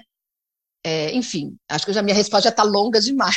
Eu já nem entendi, lembro qual foi dizer, a pergunta. É, não, esse mercado atingiu, vamos dizer, pensando em ter, um, um olhar de economista, atingiu um equilíbrio, né? E Isso. aí a coisa estabiliza. Agora, Exatamente. uma coisa interessante que você chamou a atenção, e, e realmente isso é muito curioso, né? É que a gente ouvia muito falar desse acordo tácito né, entre o Estado e as facções criminosas. Né? No caso de São Paulo, isso é mais é, comentado até, né? Quer dizer, entre o PCC e o governo, no sentido de, digamos, reduzir a violência nas ruas. Mas o que você está apontando é que esse acordo ele ocorre dentro, fora, mas também dentro, né, da, das cadeias, né? É, é, um acordo que aí nem é tão tácito, não sei. É, é essa, essa situação de autogestão do sistema penitenciário pelos próprios presos, né? Quer dizer, pacifica para dentro da cadeia e essa forma de, digamos, uh, a facção também impor regras de o que, que se pode ou não pode fazer do lado de fora, pacifica para fora. Pacifica, é claro, reduz o grau de violência que se poderia verificar aí. Né? Não pacifica uhum. porque o crime continua funcionando. Uhum. Mas, digamos, em vez de você ter uma, um índice de assassinatos altíssimo, você tem uma, um certo controle. É, é, isso, né? Quer dizer, opera nos dois âmbitos, né? E, e nos dois Sim. âmbitos dá para dizer que existe esse acordo tácito. Que eu não sei é, o quanto é eu... é tácito também. Pois é, eu acho que é tácito, porque eu acho que muitas vezes se fala, ah, porque o Marcola sentou com álcool em 2006, né? Não acho que foi assim. é, eu acho que isso é uma linguagem, é, sei lá, figurada, né? Eu acho que é, esse acordo, né, que se fala em 2006, que eu nunca tive comprovação, viu, Cláudio? Olha que eu perguntava nas entrevistas para todo mundo, mas ninguém nunca confirmou, né? Uma Mas, acomodação, penso... talvez, mais, mais ao longo do tempo, né? Isso, eu acho que é uma acomodação, né? Eu acho que, é, aos poucos, tanto do ponto de vista do, do governo, né, pensando São Paulo, quanto da própria conformação daquilo que foi se construindo dentro das prisões, com a expansão do PCC, acho que as coisas foram acontecendo, foram se acomodando de uma tal forma que em 2006, então, teve aquela digamos, uma ruptura de todas as, digamos, a, a, as composições sociais e políticas ali que até então eh, podiam existir, houve uma ruptura num cenário em que o PCC já era hegemônico aqui em São Paulo. Então, a partir daquela ruptura, então se, digamos assim, se é, potencializou essa acomodação e fez com que ela se tornasse duradoura. E, e, e mesmo que não seja um acordo, assim, né, nesse sentido que no imaginário é, se pensa, e eu nem nem estou dizendo que não tem, eu também não posso dizer que tem, né? Mas ainda que não haja esse acordo, é, há uma situação de, que é melhor para todo mundo, né? Então, para um governo de um estado, é melhor que as prisões não tenham rebeliões e que haja uma queda dos homicídios na, no estado, né? E também para o PCC é muito bom no cenário de São Paulo, um cenário praticamente perfeito, e não tem concorrentes, não tem, não, e não, eu, eu observo, é, o PCC faz 30 anos esse ano aqui, né? Então, há pelo menos desde 2016 que ele não tem competidor em São Paulo, não nasce um grupo para se opor ao PCC. Ou quando nasce, ele é eliminado assim logo quase no seu nascedouro, né? Como aconteceu com alguns grupos que surgiram nos anos 90. É, é, não, é, não também, mais uma vez, não é que eu queira que surja, né? Mas observando sim, o processo sim. social. É assim que é, né? É assim que é. Se a gente vê os cartéis no, no, no México, as gangues, né, digamos, nos Estados Unidos, na América Central, em todos os lugares, a, a tendência no universo criminal é que o grupo ele se fragmente e aí fica em duas alas que guerreiam entre si, coisas do tipo. Até o momento, o PCC não aconteceu isso. Até é, o PCC ele teve ali uma dissidência nos anos, comecinho dos anos 2000, fundou o terceiro comando da capital, mas ninguém nunca ouviu falar, porque era coisa de uma unidade prisional de seguro, sabe, que ficou ali. Então, no sistema prisional, nessas unidades de seguro, tem esses grupos menores, mas eles não são relevantes, nem no sistema prisional e muito menos fora das prisões, nos mercados, né? É, então, eu entendo que essa situação, é, eu acho que ela não tem uma apenas essa situação, né, de São Paulo, ela não tem apenas uma razão, mas é uma composição, sabe aquela coisa do, é, do ótimo, né, das condições ótimas para que aquilo acontecesse? Aqui em São Paulo aconteceu, né? Isso inclui uma capacidade, certamente, de muitos integrantes do PCC de, de pensar isso, é, é, a, a, o contexto caótico de crescimento do encarceramento nas prisões, é, um mercado de drogas no varejo que, na época, com o surgimento, é, antes né, do PCC, era totalmente caótico e muitíssimo violento, com a chegada do crack em São Paulo. Então, o PCC encontrou um cenário, quando ele se constituiu, que era um cenário dentro das prisões e depois fora, que clamava por uma regulamentação, por uma ordem, por alguém que desse ali parâmetros para organizar e colocar ordem. E ele e foi um momento então de surgimento de pessoas que tinham essa visão, uma capacidade ali de liderança e respeito dentre os demais, né, os criminosos, como eles se chamam, tá? Não estou aqui criminalizando eles, como eles já se autocriminalizam. É, eles se auto. O partido do crime, falaram. né? Às vezes eles falam, né? Isso, às vezes, uma vez já me falaram que eu criminalizo o PCC, né? Eu falo, bom, eles é que se criminalizam, porque eles se chamam de o crime, então não sou eu que estou dizendo. é linguagem é nativa, né? É, então, ele, ele se define. Você, é, quando, um, quando alguém, alguém comete algum deslize, né? Eles falam, ah, você não é criminoso. Então, isso como seria algo vexatório, assim, né? Algo para diminuir, né? Como assim não sou, né? É, sou como assim. não sou criminoso? Sou criminoso e tal. Então, a situação do PCC em São Paulo, ela criou esse, ela deu, esse, digamos, foi esse momento ótimo que reuni, se reuniu para se conformasse uma situação que já tem uma longevidade, ela já dura quase é, duas décadas, né?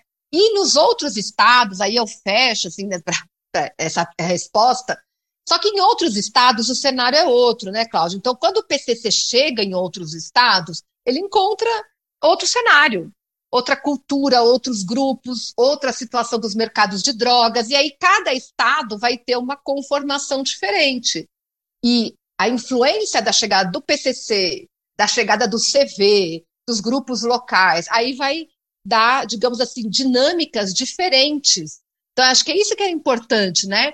Quando se observa os efeitos sobre as taxas de homicídios, por exemplo, ele vai variar de um contexto para outro, porque são outros elementos ali que, se, que vão compor, com, por exemplo, a chegada do PCC, são muitos outros elementos. E aí a gente viu, por exemplo, né, na última década, de 2010 para cá, como é que os homicídios explodiram no Nordeste e no Norte do país. Era só para fechar agora. Desculpa. Não, mas você entrou vez. exatamente no que eu ia te perguntar. Né? Quer dizer, é, esse aumento dos homicídios nessas regiões do país, pelo que você está dizendo, está claramente vinculado à chegada do PCC, pelo que eu entendi também de outros grupos né, criminosos organizados, de outras facções, e aí pela, uhum. por uma competição pelo espaço, né, pelo território, pelo mercado local, é isso? Isso. É, o PCC começa a se espalhar a partir de 2006 é, com mais força, né? O PCC já estava presente no Paraná e no Mato Grosso do Sul desde os anos 90, quando o governo de São Paulo transferia as lideranças das rebeliões naquela época, que eram muito comuns. Ele fazia permutas com os estados. Naquela época ninguém sabia de PCC, e aí eles já deixaram a semente em alguns estados. É, no Mato Grosso do Sul e no Paraná são, são claros isso. Né? O PCC já está lá há mais tempo. E ainda Mas, são estados é, com contiguidade territorial com São Paulo, né? Exata, e com a fronteira com o Paraguai. Isso, né? né que significa. Então, e, então eu entendo que isso também foi uma situação que promo, produziu, é, que permitiu ao PCC um, digamos assim, sair na frente, sabe? Quando, quando esses grupos começam a se estruturar e aí deixar de serem é, só atuarem apenas no varejo, na cidade, no varejo da droga, e tentarem ir para a fronteira para reduzir o número de intermediários, né? Da compra de drogas e acessarem diretamente os fornecedores de drogas no atacado, o, CV fez isso antes, mas muito pessoalizado na figura do Beira-Mar. O PCC começa a fazer a partir do início dos anos 2000. É, o fato deles estarem já presentes no Paraná e no Mato Grosso do Sul certamente favoreceu essa, digamos assim, chegada à fronteira do Paraguai e depois Bolívia. Então, a partir de daí, o que, que acontece? O PCC começou a poder comprar drogas em grandes quantidades, tanto maconha quanto cocaína. E isso permitiu que ele ampliasse os seus mercados para além de São Paulo.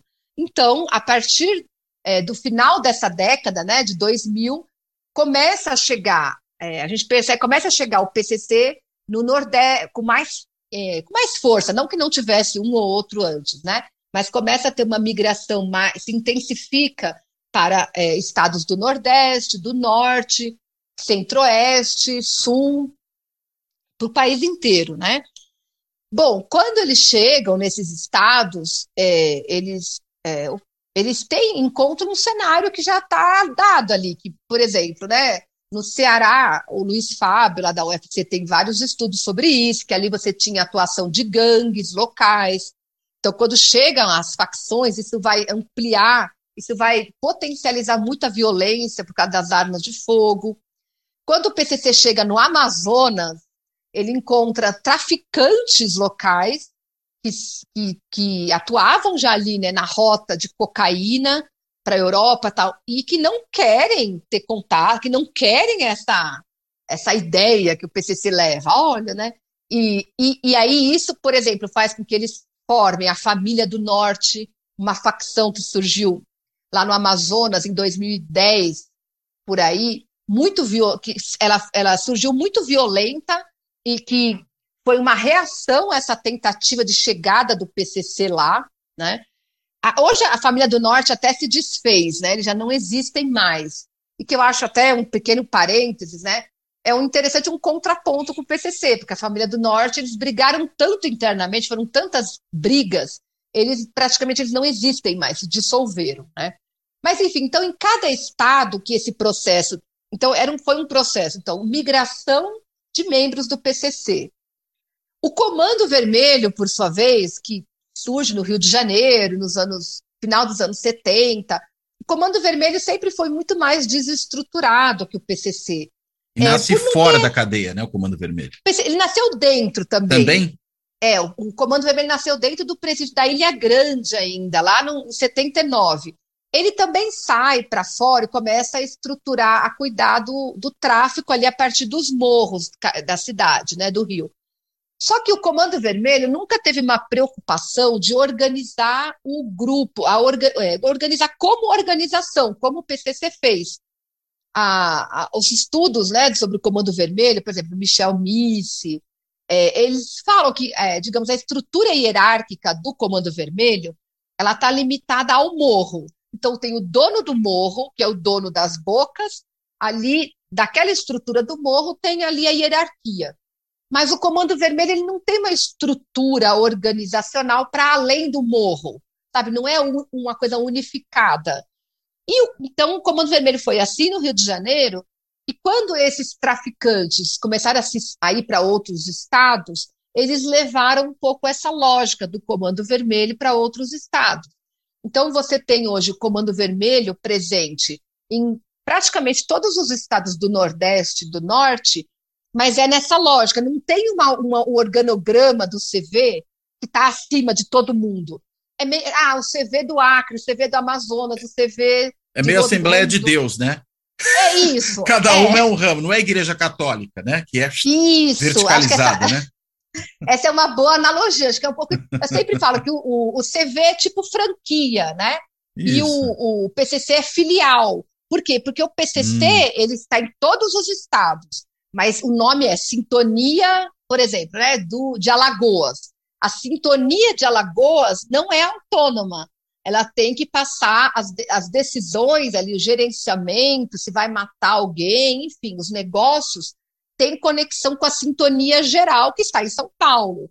Então, o PCC é um, uma organização que tem ali uma cúpula que unifica essas sintonias espalhadas em todos os estados brasileiros, com um grau diferente, né, de, de força, né, muito, muito diferente, em vários, acho que tem já em mais de 20 países as sintonias do PCC, porque eles fazem esses levantamentos internos, né, para saber quantos tem, onde está, onde não está e tal. O CV, então, ele tem uma estrutura diferente, que é isso, ele vai, mas ele não, não é uma estrutura unificada e centralizada. Bom, nessa, então, né, mas aí eu estava voltando, né, então o PCC começa a se expandir, CV começa a se expandir, com essa expansão, então, surgem em muitos lugares grupos locais para se contrapor à chegada desses forasteiros, né? Então, isso aconteceu, por exemplo, no Rio Grande do Norte, o Sindicato do Crime, ele surge com essa posição de aqui não, aqui a gente tem é, a gente mesmo, né, para enfim, né, para decidir. Surge no Ceará com a GDE, que se chama, o nome ele é bem sugestivo, Guardiões do Estado, é, e a própria, como eu disse, Família do Norte. É, eu, eu, eu digo, sabe, Cláudio, sempre que esse é um processo que eu chamo de faccionalização da dinâmica prisional e da dinâmica criminal brasileira. Então, eu entendo que esse processo ele foi impulsionado por esses grupos oriundos de São Paulo e Rio de Janeiro, e que foram se expandindo para outros estados e impulsionaram né, a, a criação de, de uma forma de organização criminal que está baseada nas facções. Né? A gente, eu até nem gosto muito desse termo facções, né? Mas, de qualquer maneira, ele, ele indica, acho que todo mundo entende quando a gente fala facção criminal. Por que, que você não gosta do termo, só para entender? Que isso é interessante. Ah, é porque eu, a facção, o nome disso na política, na, na, ciência política, é parte de alguma coisa, né? Isso, exatamente. Uma fração, então, eu, né? Isso, uma fra... então eu acho que assim, ela serve para, por exemplo, ela serve até para o sindicato do crime, para o grupo lá da Paraíba, que tem a Al-Qaeda Estados Unidos, são dois e, mas ela não serve muito para o PCC mais. Acho que o PCC não é mais uma facção. O PCC é uma organização, né? Mas se convencionou chamar tudo de facção.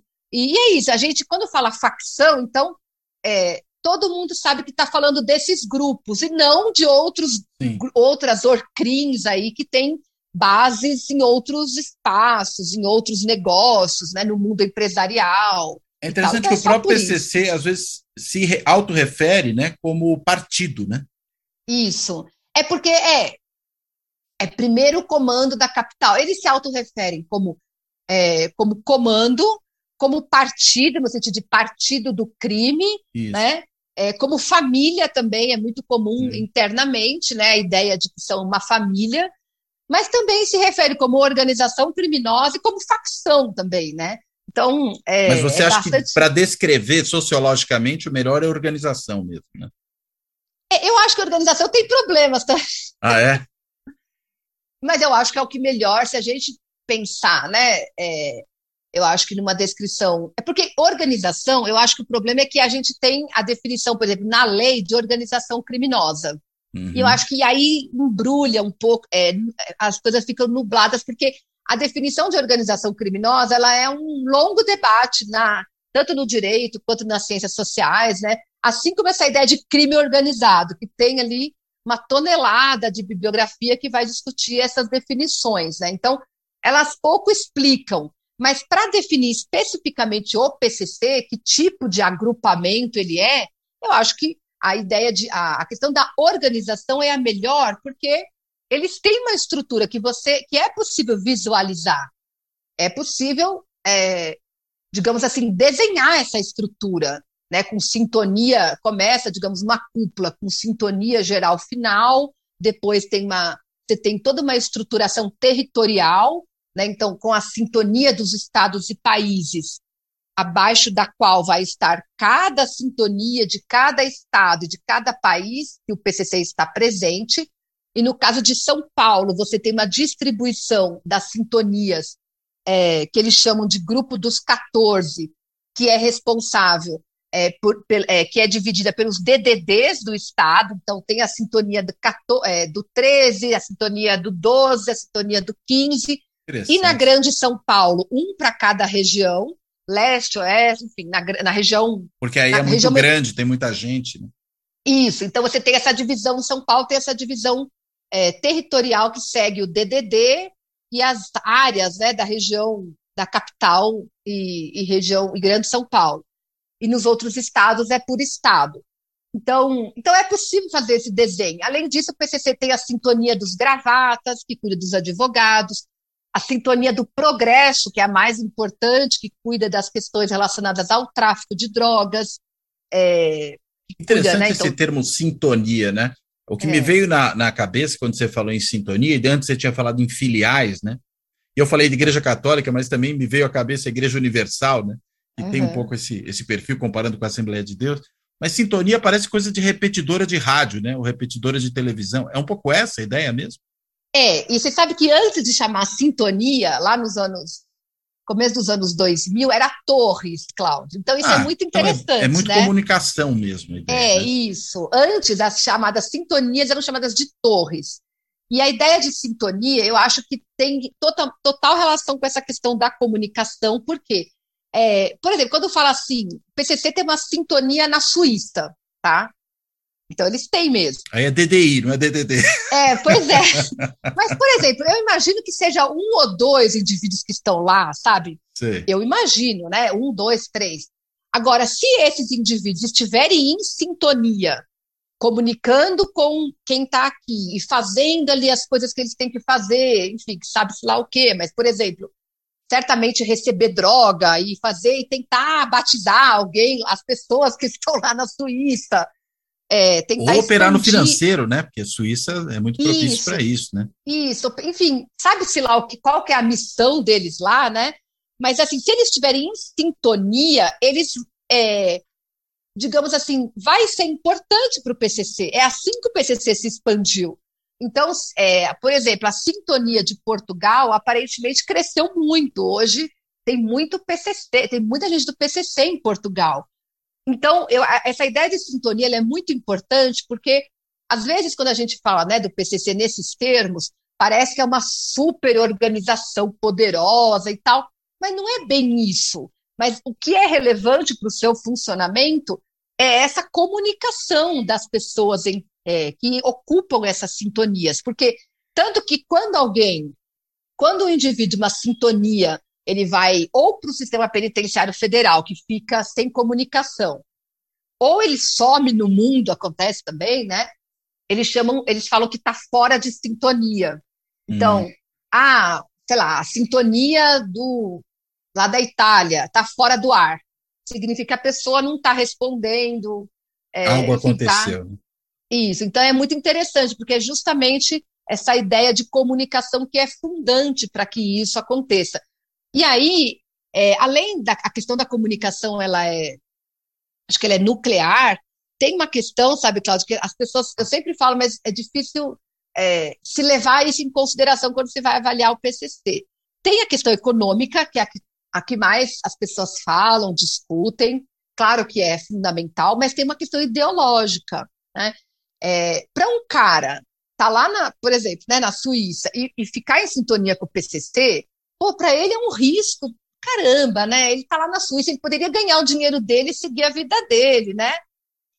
Para ele ficar em sintonia com todas as demandas do PCC, todas as missões, os riscos que isso acarreta, é, ele precisa, é, é muito mais factível acreditar que é porque ele acredita em alguma coisa, ele acredita que aquilo ali é algo para o bem comum. É, ele acredita no discurso que, que o PCC usa para se legitimar. Então, não é apenas um aspecto econômico. É político, né? né? É, político é ideológico. Um isso, político ideológico. Não é político no sentido, ah, vamos tomar o Estado, não. Sim, sim mas, mas é no sentido da organização política e do, vamos dizer, da causa, podemos assim Isso. Chamar. E a causa qual que é? A causa é a luta contra a opressão do Estado, é a, é a, bandeira, digamos, básica, né? Isso, sobretudo, no sistema prisional e na relação com a polícia. Então, né, para a gente para voltar um pouco, né? Uma coisa que a gente falou antes, é, para acabar com as facções, não adianta o ministro da Justiça vir na TV e anunciar que vai fazer uma reunião a semana que vem com os secretários, falar e, e ter, mandar polícia, Força Nacional, mandar, sei lá, GLO. É, você até pode conter naquele momento, né? Aquele, com, com essas medidas, mas isso é o mais do mesmo que vem se fazendo há 30 anos, pelo menos. Né? Isso você contém a crise do momento, mas alimenta todo o discurso que legitima esses grupos. Então, é, não adianta né, você ter esse discurso todo na frente da TV e fazer vista grossa, omissa e conivente com a tortura nos estabelecimentos prisionais porque isso fortalece esses grupos, porque eles têm uma dimensão econômica, mas eles se alimentam dessa dimensão ideológica mais do que tudo. Que, aliás, foi o que deu origem, né? No caso do PCC, Exato. ao surgimento da organização, né? Exatamente. No caso do PCC, foi isso que originou.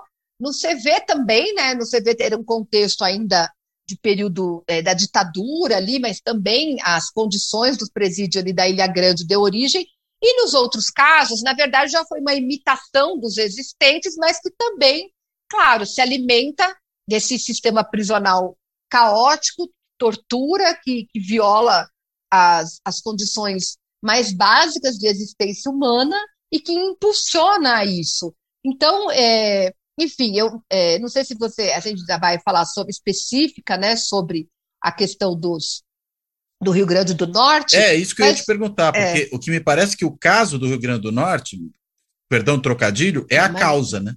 Uhum, exatamente, é. O, o, Rio Grande do Norte, acho que ele é um, é um dos exemplos mais recentes, né, de um cenário que já se repetiu em outros contextos e que, é, e que explica um pouco, né, Cláudio, a, da, da responsabilidade da sociedade de uma maneira geral, aí eu falo imprensa, universidades, ONGs, é, e, obviamente, os próprios governos federal e estadual, do quanto o sistema prisional ele é invisibilizado, ele é silenciado, e os gritos, né, as denúncias, as demandas é, das pessoas que estão presas, não é por privilégios, é por direitos básicos, elas não são ouvidas desde 2017, no Rio Grande do Norte, se denunciam as condições de tortura dentro das prisões.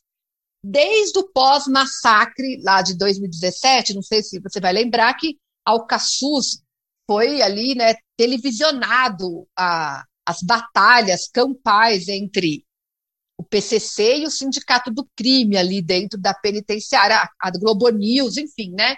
as TVs ficavam mostrando ali a, aquela luta campal né, dos presos. Depois daquela rebelião, teve uma intervenção, as coisas foram, digamos assim, normalizadas, só que a partir daí começaram a surgir é, denúncias e mais denúncias de torturas, violações, agressões. É, os, os, grupos de familiares de presos estão cansados de pedir né, é, algum tipo de providência a pastoral carcerária já emitiu diversos relatórios. O Mecanismo Nacional de Prevenção e Combate à Tortura já realizou, né, elaborou diversos relatórios.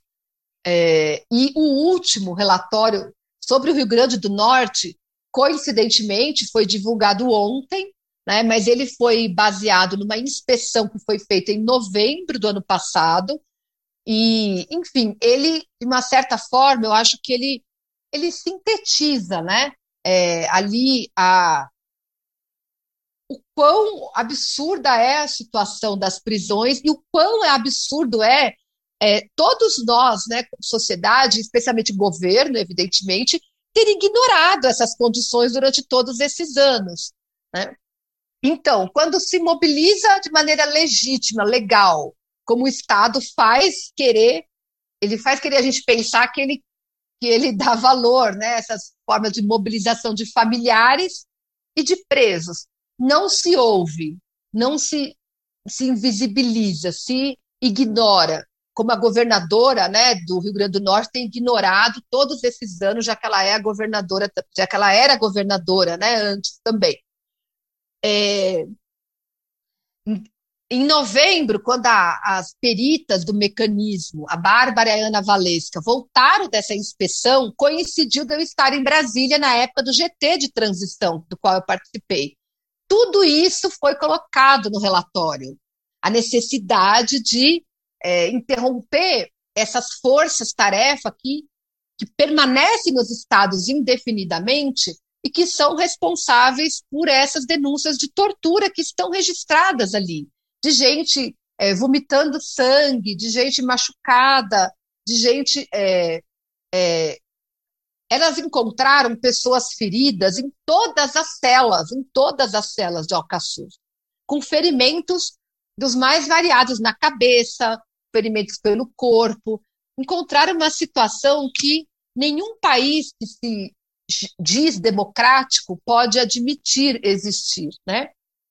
E isso foi levado para o relatório, só que o relatório foi simplesmente ignorado pelo agora ministro Flávio Dino, né? Que em nenhum momento, é, digamos assim, chamou a equipe toda que participou daquele relatório para entender a situação prisional, que eu acho da, sobre a qual ele não sabe absolutamente nada, e, e que agora, agora explodiu em violência. Então, não foram ouvidos.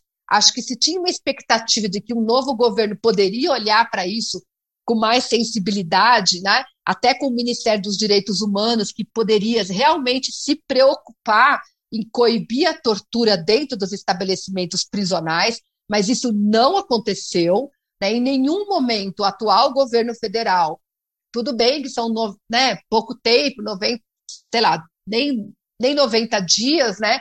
Mas a situação das prisões ela está gritante ali, né? Há muito tempo, em nenhum momento teve nenhuma sinalização para uma mudança na, na forma de atuar com relação à questão prisional nesse atual governo. E agora que os presos silenciados e invisibilizados se manifestam com as suas ramificações do lado de fora, através dos chamados ataques, aí a sociedade é, reage, é, enfim, exigindo que acabe, enfim, que puna esses criminosos que estão cometendo esses atentados e etc, etc, etc. É claro que não estou aqui defendendo os atentados, né? E as pessoas que os cometem têm que responder por eles. O que eu estou dizendo é que tem que observar como você, a causa, por que, que isso aconteceu. E ninguém olha para isso. Eu achei que foi muito emblemática a fala do ministro essa semana que ele fala: ah, a gente vai mandar 100 milhões para lá, para o Rio Grande do Norte, para comprar, para é, investir no sistema prisional com a construção de mais unidades prisionais e com a compra de equipamentos. É, e a questão da tortura que foi perguntada, ele fala, ah, isso aí a, a governadora vai, ela vai ver isso. Ou seja, o governo federal não está preocupado com a questão da tortura. Isso pra, me pareceu para o ministro que é de menos. Ele não, talvez. Sendo que essa é a causa, pelo que você está Essa é a causa. E nesse relatório que divulgou ontem, elas fotografaram o quanto de munição e de armamento elas encontraram dentro da penitenciária, Cláudia é, munição é, letal, inclusive, e armamento não letal incompatível com a atuação dentro e em lugares fechados.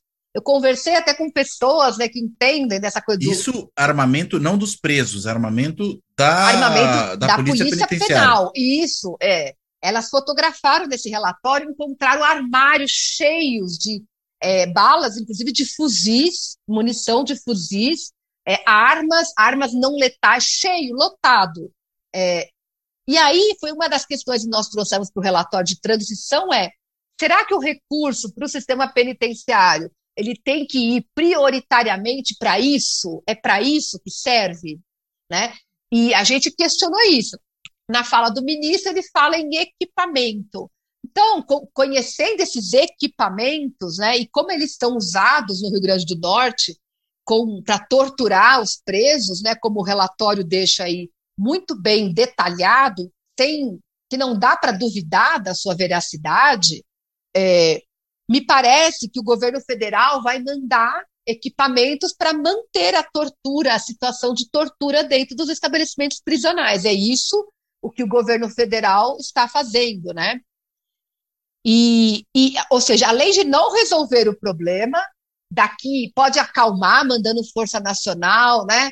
Matando meio mundo, enfim, vai dar uma esfriada, mas daqui meses, daqui an um ano, vai acontecer de novo ou vai acontecer em outro estado e a gente vai viver nesse ciclo indefinidamente, né? Porque infelizmente as pessoas responsáveis é, que estão nos cargos, né, à frente dos quais elas precisam lidar com a questão prisional, seja no governo do estado, seja no governo federal, elas preferem fazer uma aparição ali eleitoreira na frente das câmeras uhum. para anunciar medidas que são sempre as mesmas e que elas tratam como se fosse a última ideia do momento, mas que elas já são anunciadas há 10, 20 anos atrás, você vai olhar, é a mesma história, e, e ninguém é responsabilizado por isso. Ninguém é cobrado sobre a, o resultado da sua, é, da sua política prisional. Ninguém é cobrado.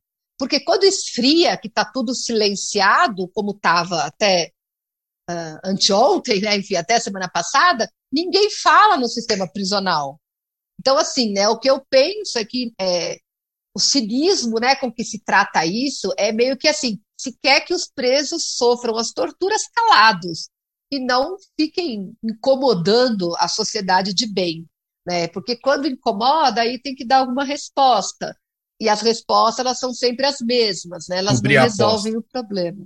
É, então, é, infelizmente, é uma grande decepção, né, Cláudio, porque a gente vem de um governo é, autoritário que ameaçou fortemente nossa, as nossas instituições, né, com forças sociais ligadas a esse autoritarismo que estão disseminadas socialmente, inclusive tem uma presença muito forte é, nas pessoas que atuam na segurança pública, né, isso é um fato, e só que um governo que entrou, que a gente, de fato, né, a gente tem expectativa, e, e eu acho que, que a gente, a confiança de restauração, né, e de, das instituições democráticas, é, isso é verdade, mas é, isso não chega no sistema prisional.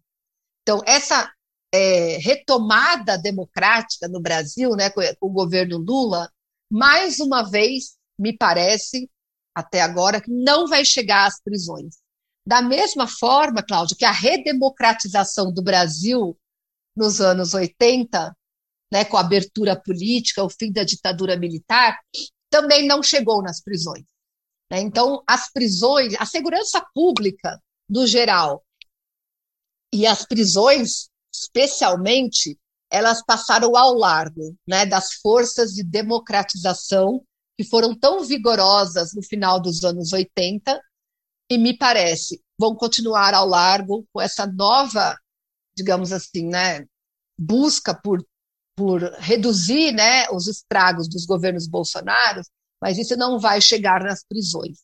As prisões elas vão continuar como locus do autoritarismo, da atuação é, bolsonarista.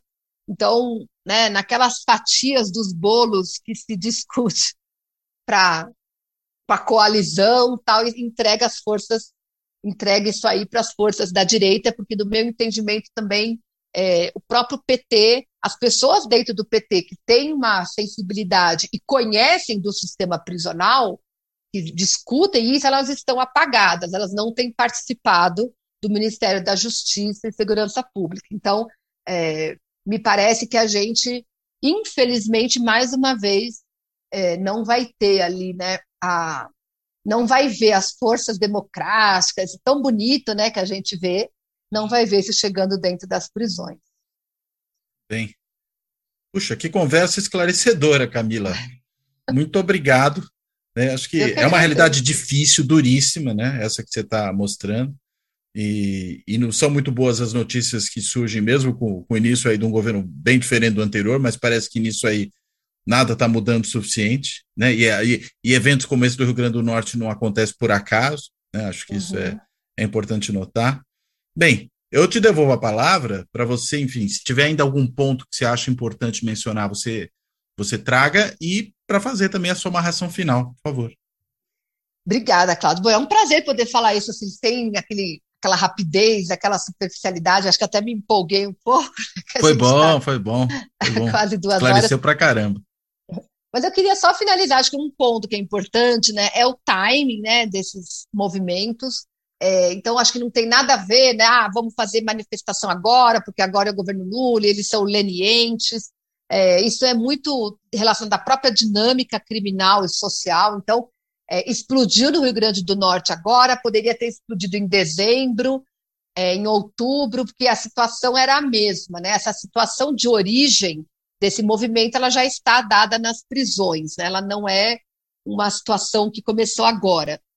Por outro lado, né, como eu disse, é muito decepcionante que o governo que entra com a promessa de, de a, a transparência, democracia, etc., tenha negligenciado e continue negligenciando e invisibilizando a questão prisional, né, como se as pessoas não votam e como se então isso fizesse com que eles fossem menos merecedores né, da atenção é, para uma política pública democrática e antirracista, né, porque o governo atual ele anunciou quando é, a, ideia de uma política antirracista. Não existe a possibilidade de fazer uma política antirracista no Brasil se não se olhar para o sistema carcerário, porque aí é só um embró, é só um blá blá blá abstrato e sem nenhuma concretude, né? Porque ah, o sistema carcerário ele é a maior expressão do racismo do Estado brasileiro, como bem sabe o ministro dos Direitos Humanos, Silvio de Almeida, que estou muito ansiosa para entender onde ele está e qual vai ser a posição do seu ministério nessa questão do Rio Grande do Norte, que até agora, né, não deu qualquer tipo de declaração. É, enfim, direitos, eu acho que, eu entendo que esse governo não acha que direitos humanos é para humanos direitos, né? Essa, essa é uma expressão da direita, do bolsonarismo. E aí, para fechar, né, eu acho que é, não adianta né, as forças progressistas quererem colocar tampar o sol com a peneira na área da segurança pública e do sistema prisional, fingindo que não é com eles esses problemas, porque isso empurra a gestão dessas questões no colo da direita. E a direita, ela tem já o remédio para isso, que é o remédio da força do autoritarismo, que nos, nos, nos anos Bolsonaro acabaram extrapolando essa esfera envolvendo outros setores da sociedade. Mas a raiz desse autoritarismo ele está localizado na segurança pública e no sistema prisional. Né? Então, acho que deixar os setores progressistas abrirem mão de abordar essa questão e deixar de lado isso é dar de presente para a direita, é, porque também o discurso da, do endurecimento, do tiro e porrada e bomba, não vai colar para fazer com que o governo progressista seja palatável para a direita, isso não vai acontecer, vai só apenas reforçar a pecha de incompetentes e incapazes de lidar com o problema. Né? Então, para fechar toda essa reflexão, né, Cláudio, eu acho que é necessário que os governos e a sociedade, de uma maneira geral, comecem a perceber que é, um sistema prisional em silêncio não significa que está tudo bem. Isso aí é, envolve muitas questões ali, é, muitos é, elementos né, complexos é, mas não significa que está tudo bem, ao contrário, né, não se pode negligenciar é, as questões das prisões, que isso uma hora explode. E ninguém quer, é, acho que para nenhum governo é interessante, né, quando explode. E por outro lado, se não, mais uma vez, né, se não se observar ali as causas, a gente só vai agora é, apagar o incêndio do Rio Grande do Norte, mas daqui a uns meses ou nem isso vão vir outros incêndios e a gente vai aí de novo a gente vai conversar ou não, mas a imprensa novamente vai ter isso como, como ponto né, de pauta, porque as condições que elas estão dadas, elas favorecem o crescimento e fortalecimento desses, desses grupos, e as prisões são o seu celeiro, né? Então não adianta pensar em é, acabar com o PCC, porque tem que acabar com o PCC, como eu ouvi, né? Esse plano contra o Moro é muito ousado, etc, etc. Só que se não olhar ali na sua, na sua origem, não vai acabar com o PCC, só vai ser mais um discurso político é, para para fazer aquilo que o Garland fala, né, de dar a impressão de que se está fazendo algo quando está tudo a mesma coisa. É isso, eu quero agradecer a oportunidade, é muito difícil a gente ter essa, a oportunidade de falar tão profundamente assim, sem cair naquele, né, o bem, a luta do bem contra o mal, porque não é disso que se trata, né, mas colocar o problema na sua complexidade, que, que é própria dele. Obrigada, Cláudio, é, obrigada e parabéns aí pelo, pelo seu programa. Eu que agradeço, Camila. Poxa, realmente uma conversa crucial para a gente entender esse problema, como você colocou, é complexo pra caramba, né? E não pode ser tratado de forma ligeira e nem de maneira simplista, né? Como às vezes é colocado, né? Como uma questão puramente moral, acho que é uma questão política, inclusive. Uhum. Tem que ser entendido, né? Esse problema como um problema de natureza política. Bem, uhum. então, né? Agradecendo a Camila, eu também finalizo por aqui agradecendo a todas e a todos que têm nos acompanhado aqui no canal, seja por meio do YouTube, seja por meio das plataformas de podcast. Lembrando sempre que o Fora da Política Não Há Salvação está disponível em mais de 20 plataformas de podcast para quem quiser acessar. E, claro, também reiterando o agradecimento a todas e a todos que têm contribuído aqui com o projeto do canal pelos vários instrumentos aí que foram disponibilizados para isso. Né? O mais rápido, mais simples para quem acessa pelo YouTube, que é o botãozinho lá do Valeu Demais, que permite contribuições pontuais para quem quiser fazê-las ou ainda também pelo canal do YouTube, se integrando como um membro do Clube dos Canais, né? Sendo um, um, um, um membro do Clube do Canal do, do Fora da Política Não Há Salvação ou ainda, né, de maneira parecida, para quem preferir outro meio, por intermédio também do benfeitoria.com, né, o site do benfeitoria.com, que é um site de financiamento coletivo que permite ali que você faça uma assinatura simbólica do canal, ou até mesmo, que gente que me pediu e tem feito contribuições dessa forma, pelo Pix do canal. O, o Fora da Política no Salvador também tem Pix, e o Pix é o e-mail de contato do canal, do podcast, que é contato arroba fora da política não há salvação.info. Vou repetir, até porque para quem quiser escrever, quiser mandar sugestões, recomendações, críticas, etc., tá aberto o canal. Contato arroba fora da política não há salvação.info. Bem, então, dito tudo isso, eu finalizo, reitero agradecimento a Camila e me despeço todo mundo. Até a próxima.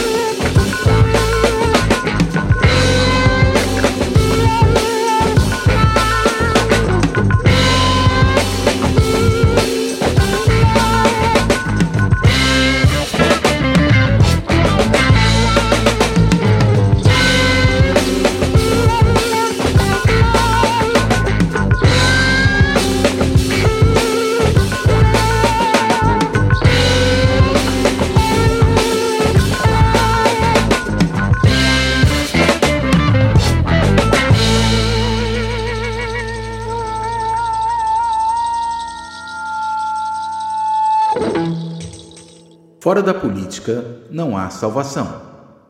Um canal e podcast para discutir política. Produzido por mim, o cientista político Cláudio Couto.